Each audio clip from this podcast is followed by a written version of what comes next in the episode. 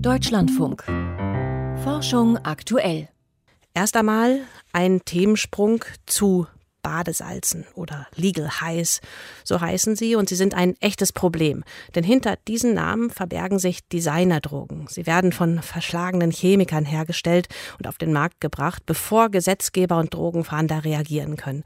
Ein kanadischer Forscher hat jetzt mit seinem Team ein Computersystem entwickelt, das selbst solche Drogen entwirft. Aber er ist keiner von den Bösen. Ganz im Gegenteil. Das System soll helfen, sie zu überführen. Unser Autor Piotr Heller hat mit ihm gesprochen. Es ging um fatale Überdosierungen, eine streng geheime Datenbank und ein verborgenes Katz-und-Maus-Spiel. Bei diesem Katz-und-Maus-Spiel sind die Drogenproduzenten den Ermittlern einen entscheidenden Schritt voraus. Zumindest bis jetzt. Der Kern dieses Spiels ist folgender. Sobald eine Designerdroge als illegal eingestuft wird, erstellen diese Chemiker eine leichte Abwandlung davon. In vielen Rechtsräumen muss man den Handel oder Besitz von bestimmten Chemikalien explizit verbieten. Dieser neue Stoff ist somit erlaubt und hat, das nennt man dann zumindest an, die gleiche Rauschwirkung. but which, you know, presumably is going to trigger similar psychoactive effects. Erlaubt ist der Stoff in dem Fall, bis er irgendwann beschlagnahmt, analysiert und verboten wird. Und dann haben die Drogenhersteller oft schon den nächsten vorbereitet. Dieses Katz-und-Maus-Spiel, das Michael Skinner von der kanadischen University of British Columbia beschreibt, hat Konsequenzen. Jede Woche kommen mindestens zwei neue Designerdrogen auf den Markt. Es sind Substanzen, die mitunter nie an Menschen getestet wurden kind of acute intoxication syndromes, overdoses, fatalities, as well as more long-term complications. Das führt zu Vergiftungen, Überdosierungen, Todesfällen und natürlich Langzeitfolgen. Ärzte, die nicht wissen, was eine Person genommen hat, können eine Überdosis nicht richtig behandeln. Wie sollen sie es auch wissen, wenn die Substanz gerade erst auf den Markt gekommen ist? Tests wie für Kokain oder Heroin gibt es in diesem Fall nicht when a new designer drug hits the market, basically a team of forensic chemists will try to determine what the structure of the drug is. Wenn eine neue Designerdroge auftaucht, versuchen Chemiker, ihre Struktur zu entschlüsseln. Das kann mitunter Monate dauern, wenn es überhaupt klappt. Wir wollen das beschleunigen. Es soll innerhalb von Stunden möglich sein. Und hier kommt das KI-System ins Spiel. And, uh, and that's where this kind of AI system came in.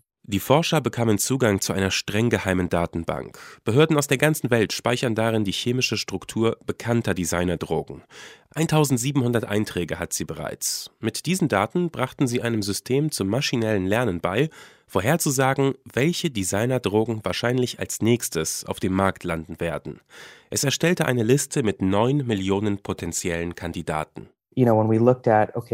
Tatsächlich stellten wir fest, die Substanz, die unser System am wahrscheinlichsten fand, war ein Cannabinoid, das während der Auswertung gerade auf den Markt gekommen war. Seit dem Zeitpunkt, als sie das System entwickelt haben, wurden gut 190 neue Designerdrogen auf dem Markt erkannt.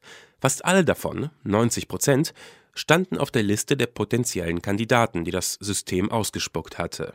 Die Vorhersage gibt den Ermittlern und Behörden einen Vorsprung im Katz-und-Maus-Spiel.